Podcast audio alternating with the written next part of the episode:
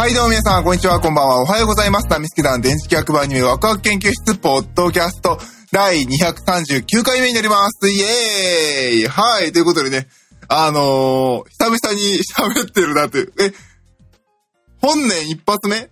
あ、違う違う。本年一発目は、天台さんとの、えー、長きにわたる収録だったわけですよ。えー、お正月三が日でね、あの、撮ったラジオをね、あの、皆様には聞いていただきましたけど、いかがだったですかね？あの、リモートでの収録になってね、たまにあの、会話のね、紙やスピードが遅れる時もありましたけれど、えー、面白かったのであればね、あの、幸いです。まあ、あの、やっぱね、何人かオタクが喋ってる面白いなと思っていただければ、あの、言ってください。頑張ってまたリモートやるようにします。はい、ということで今回はですね、あの、いつも通りというか、まあ、あの、ソーシャルディスタンスを保って、えー、私はね、えー、何でしょう、神奈川県にいて、えー、スワローさんは、えー、愛知県の方にいて、で、天台さんは、今は北海道かなの方にいる、あの、ソーシャルディスタンスを保ってラジオをやっていきたいと思います。まあ、要するに私一人です。はい。ということで今回はタイトル通り2020年。まだ、まだ2020年のお前アニメの話すんのかよって言われるかもしれませんけど、ごめんなさいね。このネタ、あの、やりたくて、あの、メモまで取ったんで、消化しときたいんですよ。旬を過ぎたことは私も分かってます。重々分かってますけど、あのね、あの、お付き合いいただければなと思っております。で、えー、まあ、あの、本題に入る前に一つだけ、一点だけ皆様にあの、悲しい、悲しいお知らせがあります。まあ、悲しい、悲しいかどうかは、私が悲しいだけかもしれませんけど、あの、えー、と、このラジオをですね、あの、今、収録に使っております、コンデンサーマイクのロード ND2A がですね、あの、お借りしていたものが返さなきゃいけないので、あの、来週からまたちょっと音が変わるかもしれませんので、えー、その点だけご了承いただければなと思います。ぜひ、自腹で変えようと言われたら、あの、頑張りますと答えるしかないんですけどね。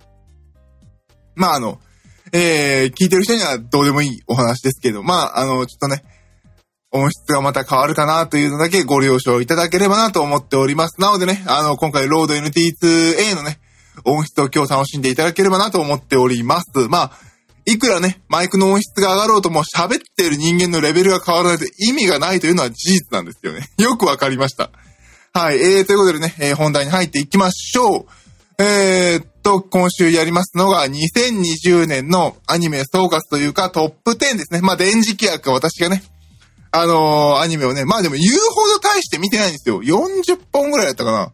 まあ、そんなもんしか見てないんですよ。まあ、要するに、あの、ワンクール10本ぐらいで、まあ、映画とかも入っちゃいますからね。まあまあ、そんなもんなんですけど、まあ、なので、えー、トップ10をね、えー、発表していければなと思っております。まあね、あの、できるだけサクサク、あごめんなさい、話していこうかなと思います。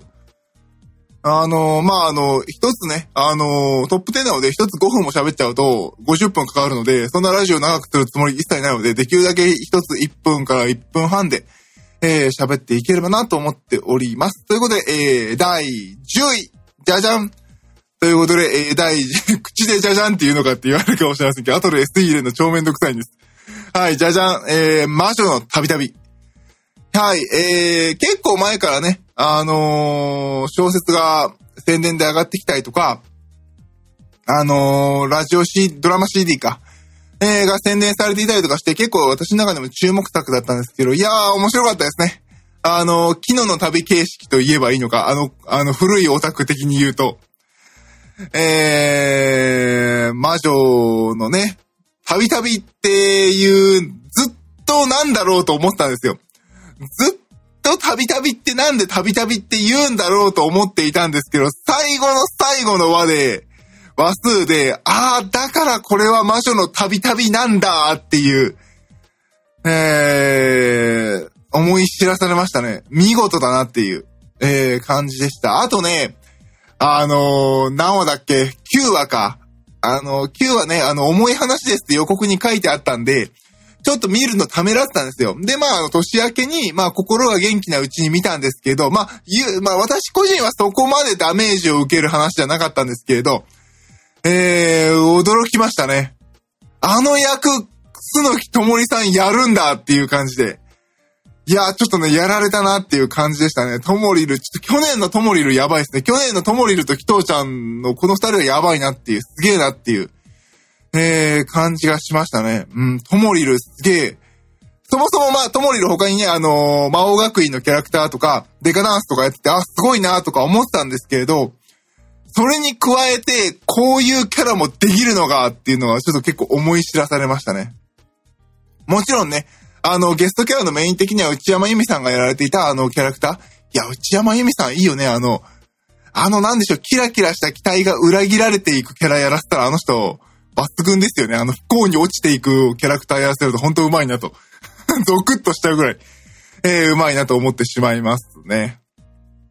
いや、でも本当に、あの、実力派揃いのあの魔女の旅旅の中に、楠木智さんが突っ込んでいってあの役やるんだっていうのが、えー、衝撃でしたね。もちろんそんなにね、あの、セリフ量が多いキャラではないんですけど、だからこそ、いいキャラだったなっていう印象でしたね。いや、魔女の旅旅はね、毎週毎週、ま、毒がある作品なんだけど、楽しく、えー、ワクワクしながら見れた作品でしたね。素晴らしかったと思います。はい。えー、で、次が第9位。じゃじゃん。番号踏んの忘れたな。えー、放課後堤防日誌ですね。いやー、これは面白かったっすね。もう、文句なしでしょ。これ文句なしの日常部活ものアニメとして完璧だったんじゃないですかね。ね、ストーリーも、オープニング曲も、エンディング曲も、えー、サウンドトラックも全部完璧だった。見事。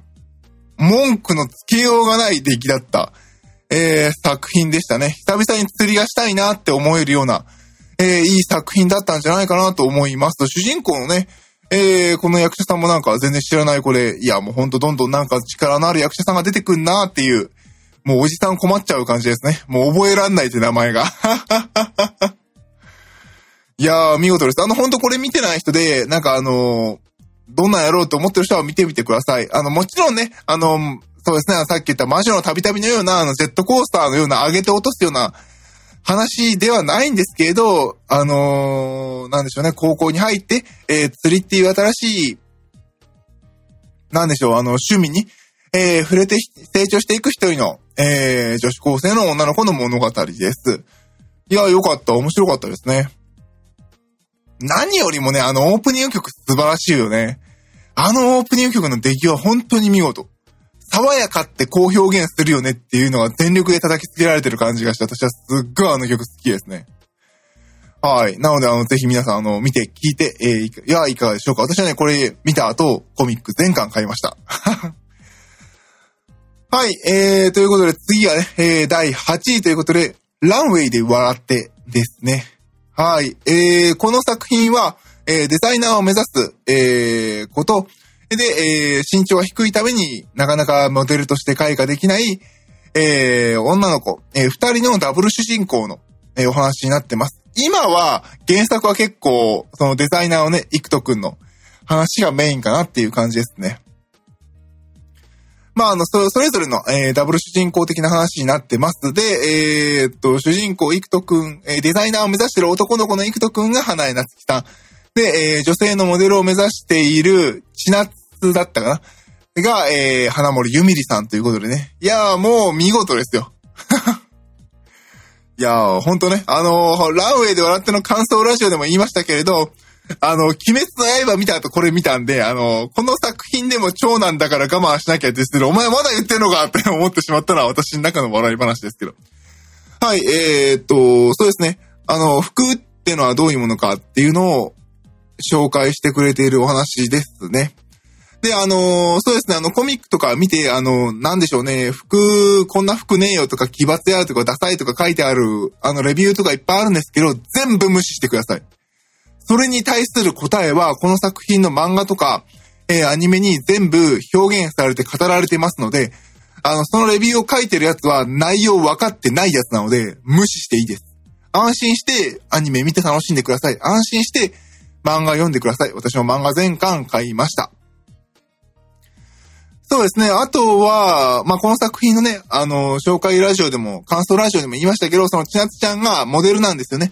で、そのモデルのキャラクターでアニメ化を記念してかな、ツイッターの方でね、その、この番組の、あの、宣伝ツイッター公式アカウントの方で、ちなつちゃんが、あの、ファッションチェックをするっていうコーナーがあるんですよ。で、そのファッションチェックをする対象が、あのーこれマガジン連載作品なので、そのマガジンで連載している他の作品とかの、あの、キャラクターのファッションをチェックしてるというのは結構面白かったですね。なんでこのキャラがそれを持っていなきゃいけないのかっていうのを、一つ一つあの、トレンドとか、あの、その、ものの特徴として語っているので、あの、すごく楽しめる面白い話ですね。まあ私そんなに、そんなにというかもう全然全く服とか興味なくて、もうあの、なんでしょうね、全身ユニクロでジーパンに T シャツ着てればいいぐらいの人間なんですけれど、それでもね、そんな人間でも、えー面白く見ることができる、えー作品でしたね。で、まああの、そうですね、まあ一応ほら、なんていう、スーツこう着なきゃいけないぐらいのは、知識は多少ね、サラリーマン的にはありますけれど、うん、それでもやっぱり、アニメーションってやっぱりそのキャラクターがなんでその服を着ているのかまでやっぱりこう考えられて作られているので、服の勉強とか、まあ最低限の、あのーなんていうのかな、ルール的な、まあファあのど、これはフォーマルで、これはカジュアルでぐらいのは理解した方が面白いのかなって、なかなかね、反省させられる、考えさせられる、えー作品だったのでね、なかなかあの一つアニ、これからアニメを見るアニメの見方という点がい一つ、えー変わっていけるいいアニメだったんじゃないかなと思っております。これもね、すごく面白い、えー作品で一気に見ることができるので、えーまだ見てない方はぜひぜひ見てみてください。これは面白いです。はい、ということで次が第何位だ？えー、1、2、3、4、5、6、7位かな ?7 位ということで、はい、7位こちら、じゃじゃんということで、えー、無能な7。はい、えー、無能な7ですね。アニメ、これもね、あの、ラジオで、えー感想ラジオを上げさせていただきましたけれど、その時は途中までだ、10話ぐらいまでか。で、残り2話、残した状態で置いてあったんですけど、その2話も年明け見させていただきました。いやー、面白かったね。まあ、あの、この作品は、あのーまあ、なんでしょう、能力者がね、あの、まあ、いわゆる、あの、ニュータントみたいな感じでいて、で、まあ、そいつらを教育するための機関で島に隔離されてますと。そこでなぜか起こる殺人事件みたいなね。っていうので、まあ、あの、まあ、なんで、古畑任三郎的にもうぶっちゃけ探偵と犯人はもう最初からほぼほぼ明記されてるんですよ、1話から。で、それの追っかけっこが、すごくすごく面白い。その展開、持っていき方が、すごく面白い作品だったので、あの、ぜひぜひ見てみてください。で、あの、どうなるんやろうと思って、11話、12話で綺麗に、まずは、第1部完っていう形で終わりましたね。思わず終わってすぐに漫画買いに行きました。まあ、買いに行ったというか、電子書籍でポチったんですけど。だから、あの、ちょうどこのアニメでやったところから第2部的な形で話がガツンって変わってる感じでしたね。うん。なかなかあの、そうですね、あの、見方的にはあの、ね、一部の方が良かったという見方も多分あるんだろうなと思いながら、でも永遠一部の話するわけにもいかねえよなと思いながら、なかなかね、いい塩梅でしたね。いいところで本当に、えー、終わらせたなっていう感じでしたね。ここで区切るってのは本当大正解だったなと思います。で、確かあれですね、これなんか最後の方に出てくるその、共感的なキャラクターが藤原啓治さんでしたよね。ちょっとあの、久々にお声を聞いて泣きそうになりました。ね、昨年の4月に亡くなられましたからね。まだ、あの方の声、演技は、生きているんだなっていう感じもできて、えー素晴らしかったかなと思ってます。もう本当にこの作品はね、面白くて面白くて一気に見ちゃって、もう、あはっはっはってね、あの、手を叩きながら、これはすごい、そうきたかって言いながら、えー、楽しめた作品だったので、あの、まだ見てない方はぜひぜひ無能な7、えー、見てみてください。はい。えー、ということで、えー、サクサク行きましょう。第6位が、空挺ドラゴンズですね。えー、昨年の冬アニメだったかな。えー、1月と頭に、これネットフリックスがね、出資しているアニメで、ネットフリックスでもうあの、テレビアニメが1話やってる時にはもう全話、ネットフリックスで見ることができた。私はもうあの、一気に全部見ました。一気に全部見れる作品でした。12話だったかな。素晴らしい、いい作品でね。で、まあ、あの、音響、イオナミさんだったかな。でね、あの、5.1チャンネルになっている、えー、作品でしたね。なんか最初近接見てたら、あの、スピーカーがうんうんいろんなとこから音出てたので、ああ、これ5.1ちゃんや、みたいな感じでしたね。はい、えー、空挺ドラゴンズはね、あの、空挺、まあ、あの、飛行艇に乗って、あの、ドラゴンを買って、それをなりわいにしている人たちの、まあ、あの、なんでしょう、ロードムービー的な、えー、その旅を描くお話になってます。その人間模様のお話になっています。これはね、なんていうのかなもう、なんかもう面白いから見てとしか言いようがない感じですね。あの、昔あったじゃないですか。あの、1年間ぐらいかけてやってるアニメってよくあったじゃないですか。あれ、ああいう感じ。あれが12話になってる感じ。あの、これはもっともっと長く長くやればいいのになって思うぐらいすごく面白かった。えー、作品ですね。あとあの、ポリゴンピクチャーズの 3D アニメーションなんですよ。確か。で、これがね、一番好きなんですよ、私。なぜかっていうとね、これがね、一番ね、ポリゴンピクチャーズのその 3D アニメで明るいんですよね、一番。他のやつってこれまでのって面白かったんですけど、暗い絵面が暗いの。その、3D を、あの、立体的に見せるためとか、あの、その、リアリティあるように見せるためのライティング技術としてそうしたのかなっていう気はしたんですけど、空挺ドラゴンズは一気に空の上だからさ、雨も雪もないわけですよ。だかすっごい明るくてね、見ててよく気持ちよかったし、えー、いい作品だったのでね、あの、ぜひぜひ皆さん見てみてください。本当あの一気に見れる、あの、作品なのでね、おすすめです。はい、どんどん行きましょう。第5位、じゃじゃんということで、えー、隠し事ですね。これはちょっと文句なしに面白かったよね。ちょっとずるいなと思うぐらい面白かった。組めた作品ってこんな面白かったっけっていうぐらい ごめんなさいよ、組めた作品のファンの人。私はちょっと苦手意識あったんですよ。あの、面白いっちゃ面白かったし、すごくあの、サンデーをね、あの、勝手に改造とかやってる時は、すっごくあの、あの、なんでしょう、尖った作品で見てる側、読み飛ばすことも多かったですけれど、やっぱりすごく心に刺さる作品群だった。そういうのを、あの、繰り出す、えー、作家さんだったんですけれど、そうですね。まあまあ、マガジン派じゃなかったので、マガジンに移られてからは見てなくて、で、まああの、まあ正直絶望先生もなんかあの、シャフト色強いなみたいな感じであんま、ほぼ見てなかったので、ちょっと敬遠した節があったんですけど、今回のこの隠し事はやばかったですね。いや、いや爽やかアニメできんだぐらいの。いや、ちょっとこれはね、面白かったし、ずるかったなっていう感じですね。これもね、あのー、見終わった後、漫画全巻買わせていただきました。でね、漫画もね、すごい面白いんで読んでください。アニメ見た後、あの、気に入っていただけたら。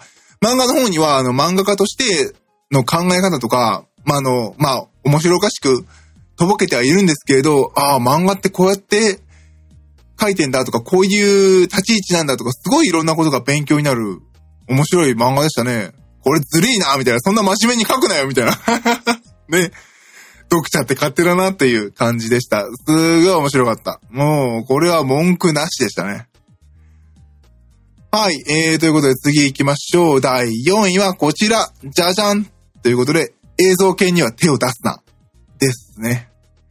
なんかニューヨークタイムズでしたっけ？なんか海外のね、あのー、雑誌かなんかの方にもいい、あの、テレビ番組だということで紹介されたそうですけれど、いや、これはね、抜群に面白かったね。これはずるいね。これはやばい。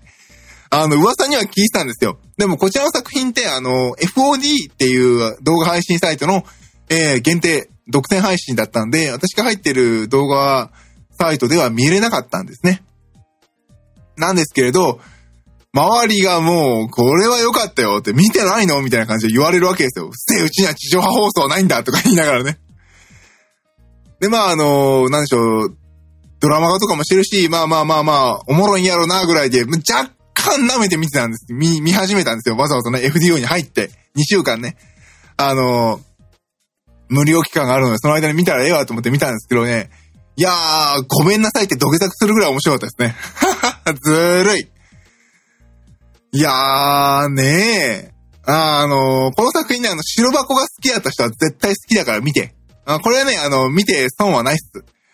あの、FOD に加入して、あの、2週間無料で見切れる、余裕で見切れます。あの、面白いんで。で、見切れなくて、あの、一月分 ?1000 円ぐらいでしたっけ？払っても見る価値はある。それぐらい面白かったです。これは面白い。これは、やりやがったなっていうぐらいの面白さでしたね。いやー、ちょっと、ね、ずりーわっていう作品でした。はい、えー、次に行きましょう。第3位はこちら。じゃじゃんということで、グレートプリテンダーですね。こちらもネットフリックスが出資しているやつだったかな。で、まあ、あの、テレビよりも先行先行先行で4回ぐらいにわたって、えー、まとめて配信だったかな。あの、その、ストーリーが、その、3話、3話、3話、3だったかな。え、3話、4話、3話ごめんなさい。まあ、あの、そのストーリーごとに区切られて、そのストーリーで、章ごとにこう、2週間ごとだったかな。配信、配信、配信で、で、分割2クールだったんですよ。で、2クール目はまとめてボンって配信だったはずなんですけど、あのー、こちらはめちゃくちゃ面白かったですね。あのー、いろんな人がね、まあ、パクリとまでは私は思わなかったですけれど、あのー、ビバ、あのカーボーイビバップの同じようにあの時代の映画とか音楽をオマージュして作ってる作品でしたね。で、まあ、グレートプリテンダー偉大な詐欺師ということで、まあ、いろんな、なんでしょうね、あの、映画で言うと、あの、ほら、えーっと、あれなんだっけ？忘れたわ。タイトルが出てこないや。あのー、ごめんなさいね。全く出てこないやタイトルが映画の。あのー、まあ、あの、詐欺師の話で、あのこの金持ちを騙そうと。で、こうやってこうやってこうやってこうやって騙すんだって言って、パンパンパンパンって、あの実は実は実は実はで解き明かされて、騙されたーはっはっはっはっていう感じで、あの、あの、各あの話が進んでいく形で、えー、キャラクターたちも見てる私たちも騙される。あの、痛快な、本当に痛快な娯楽アニメでしたね。笑える。本当に笑える。泣く必要なんかない。笑えることが大事っていうね。本当に笑える。本当にあの、この、昨年からね、続くこのコロナ禍の中で、気楽に見れて、はっはっはって笑える、痛快な、えー、アニメでしたね。これは本当に面白かった。1話見始めて、あ、これは違う、これは面白いって思った作品でしたね。全然違った。あ、来たな、これ、みたいな。久々に感じた、えー、作品でしたね。もう、ネットフリックスがさ、分割で配信しやがるから、その3話とかね、まとめて分割で。はよ配信せえや、ボケって思いながら。本当にあの、次の配信が待ち遠しくて我慢できない。えー、そんな作品でしたね。はい、ということで、えー、第、次は第3位が、えー、グレートプリテンダーでした。で、次は第2位ということで、第2位がこちら、じゃじゃん。ロシアオ兵戦記ですね。はい。えー、ここに来て初めて映画の作品ですね。中国アニメの映画です。ロシアオ兵戦記。あの、面白い面白いとね、ツイッターの方でね、あの、すごいあの、いろんな映画見られてる方の、えー、感想があって、へーと思って、で、まあ、近くになんか、その時は、あの、やってる関数少ないからどうちゃらみたいな紹介で、ああ、そうなんやと思ったんですけど、いつも私が言ってるところにね、たまたまあの、その、口コミが広まって、ちょうど、公開されてて、で、ああ、じゃあ見てみようと思って、まあ、あの、舐めてかかってみたところを、もうやられましたね。いや、これめっちゃおもろいやん、みたいな感じで、えー、見事でしたね。で、あの、なんでしょうね。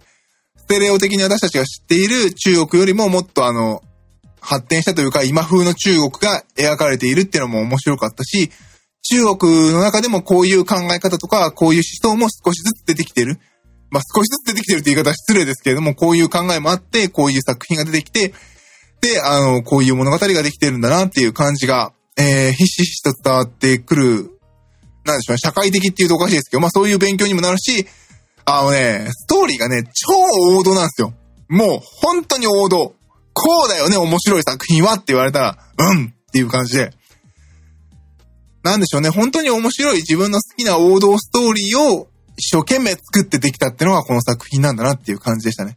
で、個人的に何よりもいいのが一番最後の最後のセリフが超泣けるわけですよ。で、その中でその話が出てきて、綺麗な大団円で、バンって終わって、エンディングテロップなんですよ。ね？絶対今の日本のアニメそんなしないじゃないですか。感動来て、スーって音楽が終わってから、その後のちょっと後日談やって、まだこの後も話続くんだよ、みたいなのを見せて、な、な、なお、なお、ならば、あの、今後まだアニメ、こんなあの、引き、きを入れて、この後の続きもみんな見たいよね、みたいな終わらせ方するじゃないですか、最近の映画ってでも、そんなことはしなくて、パンって終わらせる、その、潔さ。が、えー、良かったかなと思います。あの、ただあの、私がね、あの、その、実は引き合っただろうって言われたらごめんなさいね。引き合ったかなってちょっと私記憶の中にはないんで、綺麗に終わったなって思ってるんですけど、もしも引きがあったらごめんなさい。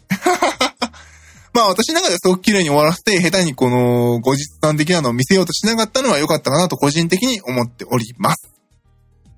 はい。はい。ということで、えー、第1位、堂々の第1位です。あのー、怒らないでね。えー、ラブライブ西ヶ崎学園スクールアイドル同好会です。お前ラブライブ好きなだけじゃねえかって言われたらほんとごめんなさい。でもね、俺こういうランキングで今まで俺さ、あんまり上位、1位とか上位にラブライブは上げてこなかったのよ。あからさまだから。でも、今回は西ヶ崎は、すごい良かった。もうね、かけねなしに良かった。マジで。超不安だったけど、超面白かった。新時代ってこういうことっていう感じで。もう散々天台さんと語ったから内容は語らないですけれど、あのー、なんでこんな面白かったんだろうと思いながら、ウィキペディア見たんですよ。あのー、スタッフどうなってたっけと思って。で、スタッフのシリーズ構成、脚本の人を見たら、ものの見事に私とか、あの、私もこの西ヶ崎学園ってこのラジオやってる私もスワローセブンさんも天台さんも大好きでハマって全部見たんですけれど、あの、私も、そのシリーズ構成脚本やってる人が、これまでやってきたシリーズ構成とか脚本担当してるのが、私も天台さんもスワローさんも好きな作品が全部ドッピ、ドンピシャなんですよ。で、で、私の好きなゆるキャンのシリーズ構成したでしょ？で、えー、スワローさんの好きな、えー、なんだっけ？なんだっけ？なんだっけな？イエスタデイなんちゃらだったような気がする。俺見てないんだよ、あのアニメ。見ようと思って見なかったんですよね。あ、イエスタデイを歌って。で、あの、天台さんが面白かったねって言ってたのが、あの、私も見ました面白かった、あの、魔王学院の不適合者をや、が、えー、シリーズ構成だったかな？で、イエスタデイ歌っては脚本だったかな？の、えー、されてる方で、まあ、そりゃ俺ら好きだよね、みたいな。まあ、手玉だよねっていう感じで。いやー、もう本当に、いや、マジで、あの、ゆるキャンとか、魔王学院とか、イエスタデーを歌ってよ、好きな人は、虹ちゃん見て、超面白いから。あの、ラブライブは嫌いとか、アイドルもの嫌いとか、そんな偏見はまず捨てようぜ。大丈夫。大丈夫。ちょっと歌って踊るだけだから。あの、部活ものだと思って見てもらえれば。いや、ちょっとね、虹ちゃんはちょっと、ずるいよね。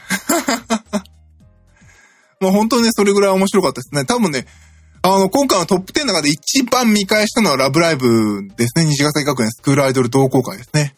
で、次にたくさん見返したのは空挺ドラゴンズ。その次が隠し事かなっていう感じですね。うん。いや、ちょっとね、去年は、本当にあのコロナがあってどうなるのかなっていう結構不安だったんですよ。この虹ちゃん自体がね、スタートだったので。アニメ、やっとこさのスタ、アニメスタートでどうなるんだろうと思ったけれど、まあ、キーに終わるぐらい面白くて、あの、今までのラブライブファンだけじゃなくて、他で言うと、あの、アイマスとかのプロデューサーさんとかも面白いなって言って見てくれている、そんな作品ですごくよくできていた、えー、作品だったので、まだね、あの、ミリ集の方見ていただければなと思います。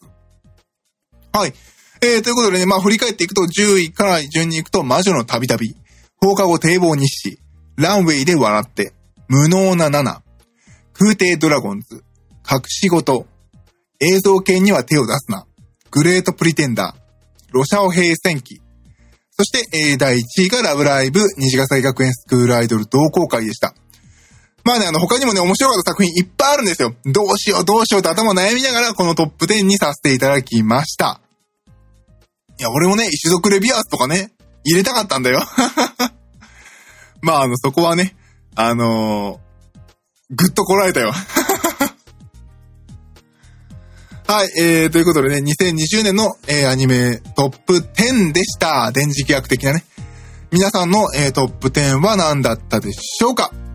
またね、あのー、機会があれば教えてください。レックとかあったらなんか質問とか出せるのでね、あの、もしもよかったら書いてください。いつもいいねくれる人ありがとうございます。はい、えー、それでは第239回2020年アニメトップ10のお話でした。どうもありがとうございました。バイバイ。